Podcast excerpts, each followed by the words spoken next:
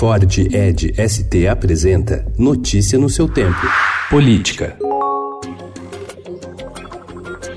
Parlamentares da base da oposição no Congresso pretendem explorar politicamente a prisão de quatro suspeitos de invadir celulares de autoridades dos três poderes, incluindo do presidente Jair Bolsonaro. Uma das ideias é utilizar a recém-criada CPI das fake news para interrogar os presos. A comissão ainda não começou a funcionar. Os partidos precisam indicar os nomes que vão integrar o colegiado, o que só deve ocorrer a partir da segunda semana de agosto, após o fim do recesso parlamentar.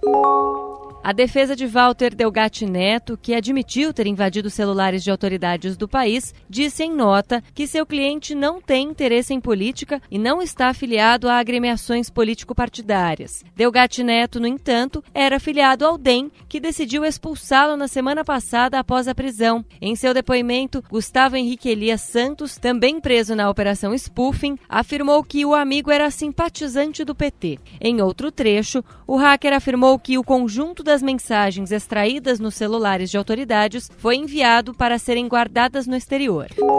A Polícia Federal instaurou um inquérito para investigar a invasão de garimpeiros a terras indígenas no Amapá e a morte de um cacique da etnia Wayampi. Segundo a FUNAI, agentes federais chegaram ontem ao local, acompanhados de uma equipe do Batalhão de Operações Policiais Especiais da Polícia Militar do Estado, BOP. A área fica no município de Pedra Branca do Amapari, localizada a 189 quilômetros da capital, Macapá.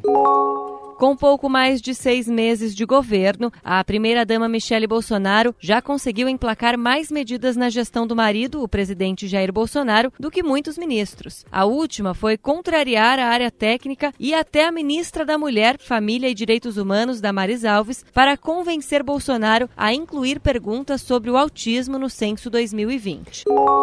Para a presidente da Associação dos Diplomatas do Brasil, Maria Celina de Azevedo Rodrigues, é injusto o presidente Jair Bolsonaro dizer que os embaixadores do Brasil nos Estados Unidos não fizeram nada de bom. E diz em entrevista ao Estadão que a proximidade do deputado Eduardo Bolsonaro com a família Trump pode ser um trunfo, pode não ser. Ela faz uma advertência: embaixadores devem ter certa distância, certo equilíbrio nas relações com a sociedade como um todo, com acesso inclusive à oposição. Notícia no seu seu tempo. É um oferecimento de Ford Edge ST, o SUV que coloca performance na sua rotina até na hora de você se informar.